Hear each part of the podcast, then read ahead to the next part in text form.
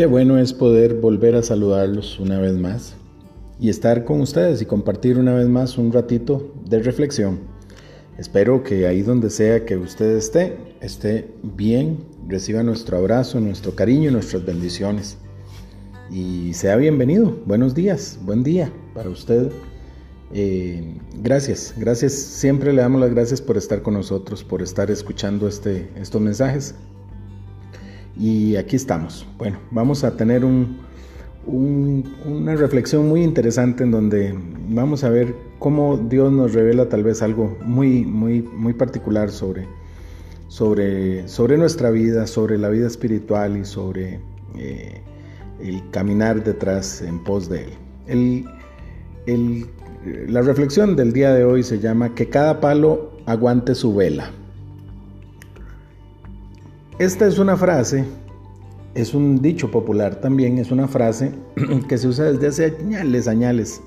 Sugiere que cada persona tenga que afrontar lo que le corresponde por sus decisiones, que cada persona asuma eh, la responsabilidad o las, o las consecuencias de, de lo que le toca.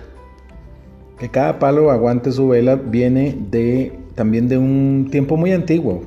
Antes los barcos, como todos sabrán, eran barcos que eran impulsados por velas y estas velas tenían que estar sujetas de un palo que estaba, que estaba también sujeto del barco. Al empujar el viento la vela, esta, esta vela transfería la fuerza al palo y empujaba la nave. Eran normalmente velas muy grandes, pero muy grandes, de hechos de materiales muy pesados como algodón y lino, que eran resistentes también a la, a la, pues a la intemperie, a, las fuerzas de la, naturaleza y también muy resistentes a, la salinidad del mar y a la humedad. Entonces eran velas muy, muy, muy pesadas porque también eran muy, muy grandes. Para mover un barco enorme tiene que tener velas también enormes. Por lo tanto, se tenía que conseguir un palo para sostener esas velas que también tenía que ser muy grande y también tenía que tener mucha resistencia y también no era cualquier palo el que se podía poner ahí. Tenía que tener ciertas maderas de cierta resistencia, de cierta calidad, con cierta flexibilidad, porque si no se usaban ese tipo de maderas, los palos se partían y se quebraban. Y por eso es, el dicho decía que cada palo aguante su vela, porque no todos los palos estaban diseñados para aguantar velas y si ponían un palo eh, tenía que aguantar la vela que le ponían.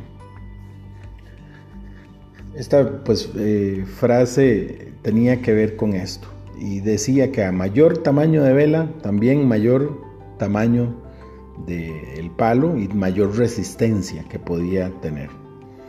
Yo me imagino era un tronco enorme en el centro, muy muy recto este, en donde se colgaba un paral y ahí se colgaba la vela. Por lo que he podido ver en películas, porque nunca he visto un barco de velas eh, de esos antiguos, nunca lo he podido ver.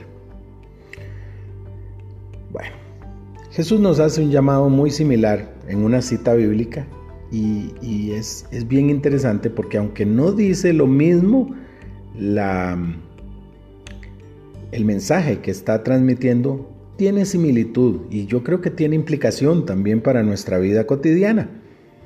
la cita que vamos a encontrar está en Mateo 16, 24. Mateo 16, 24 dice así. Dice, si alguno quiere ser discípulo mío, olvídese de sí mismo, tome su cruz y sígame.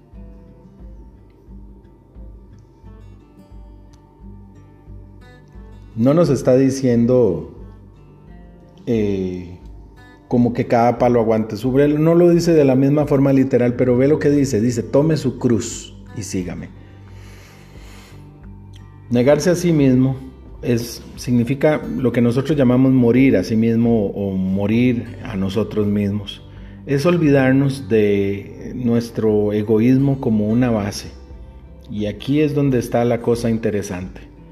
Este, cargar la cruz entonces quiere decir que nosotros tenemos que asumir nuestra carga, tenemos que asumir nuestro reto, tenemos que asumir lo que viene. Por eso hay similitud entre una cosa, que cada palo aguante su vela tiene que asumir el peso.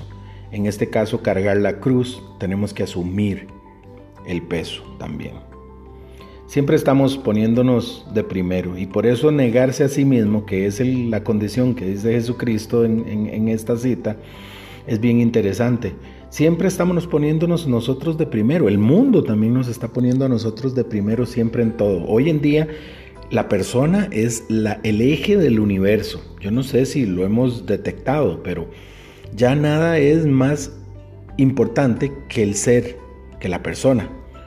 Entonces, todo gira alrededor de usted y de mí para el mundo.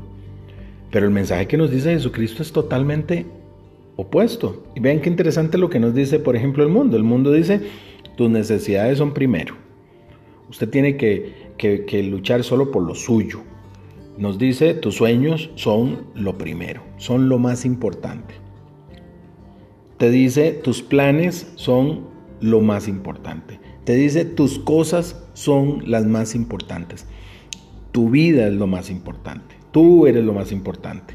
Y yo veo cada rato en redes sociales estas frases y estos memes en donde, donde siempre están como reflexionando sobre estas cosas. Eh, tú eres el amo de tu, de tu, vida y tú eres el... es interesante porque prácticamente Jesús en esta cita bíblica nos está diciendo, lo opuesto. No nos está diciendo tú eres el eje, no, nos está diciendo olvídese de usted, niéguese. Y al decir niéguese nos dice no sos lo primero.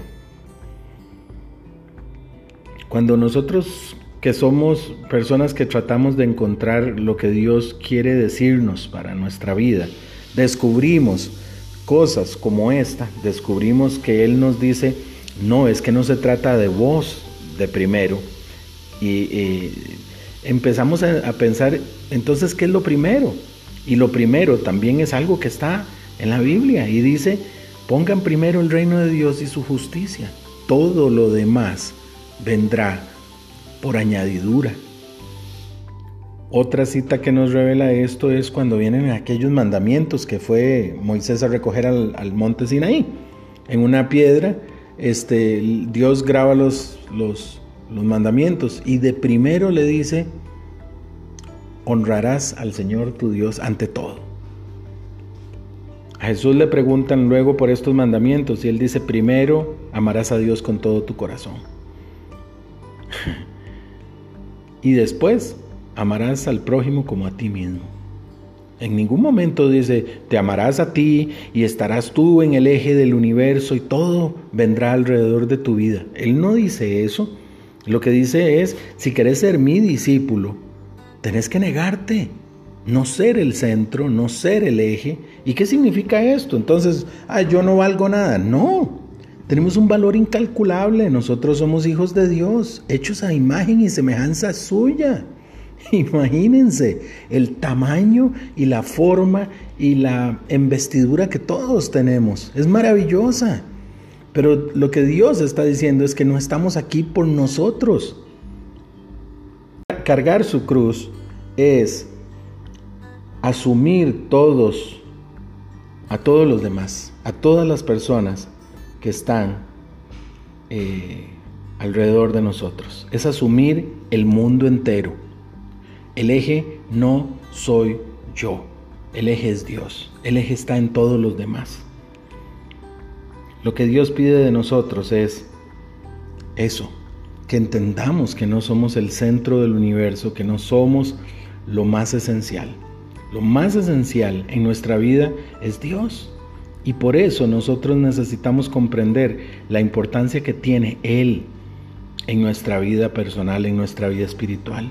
Dejar a Dios de lado en nuestra vida cotidiana, no tener una comunicación con Dios, no tener un ratito para hablar con Él, para pensar en Dios, para pensar en qué es lo que Él quiere que yo haga, cuál es la decisión que quiere que yo tome. No tomarlo en cuenta es estar pensando solo en mí mismo, solo en mis pensamientos, solo en mis ideas, solo en mis proyectos, solo en mi conocimiento y solo en mis fuerzas. Lo que Dios necesita es que sus discípulos, todos los que lo seguimos, confiemos en Él. Escuché hace unos días que cuando un doctor, este, cuando un doctor nos manda un medicamento, nosotros no nos vamos a preguntarle al doctor, este medicamento cómo funciona, o este medicamento qué hace, o esto, este, cuál es el principio activo de este ingrediente. No, nosotros sabemos que si tenemos algo que tiene que cambiar en nuestra vida a nivel de salud, vamos al médico, nos manda la medicina, nos da un diagnóstico y nos tomamos la medicina y sabemos que nos vamos a sentir mejor. No nos ponemos a preguntarle al doctor de qué se trata lo que vamos a tomar, ni a investigar nada. Confiamos y este es el punto. Dios quiere que confiemos en Él. Entonces, tenemos que cargar la cruz todos los días y decir, ok, yo confío en Dios, lo voy a poner a Él de primero y voy a poner de primero también lo que está a mi alrededor. La necesidad del que está cerca de mí puede ser que esté primero. Pondremos a Dios de primero y su justicia y las demás cosas vendrán. Dios se encargará de todo lo nuestro. Un par de preguntas para que hoy reflexionemos. ¿Dónde nos ponemos nosotros? Pensemos en nosotros. ¿Nos estamos poniendo de primero nuestra vida, nuestros pensamientos, nuestras, nuestros proyectos, todas las cosas las estamos poniendo de primero? ¿O estamos muriendo y renunciando a esas cosas y dejando que Dios se encargue de, de eso? ¿Nos negamos a nosotros mismos? Es una pregunta que hoy quisiera que reflexionemos. ¿Qué te parece si oramos? Amado Jesús, te damos las gracias por este día y este maravilloso tiempo que podemos compartir. Hoy te pedimos, Señor, que nos ayudes a entender que lo primero tiene que ser tú siempre.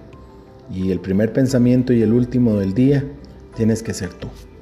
Ayúdanos, Dios, a entender que cuando te ponemos a ti de primero, tú verás por todas, todas las demás cosas que están alrededor de nosotros, confiando siempre en ti y ayudándonos a crecer en nuestra fe. Todo lo ponemos en tus manos en el nombre de Jesús. Amén. Muchas gracias a todos, amigas y amigos. Qué lindo poder encontrarnos y reflexionar. Así que ánimo, que cada palo aguante su vela y levantémonos, porque hay que cargar la cruz y seguir a Cristo. Un abrazo grande, nos vemos y nos escuchamos mañana.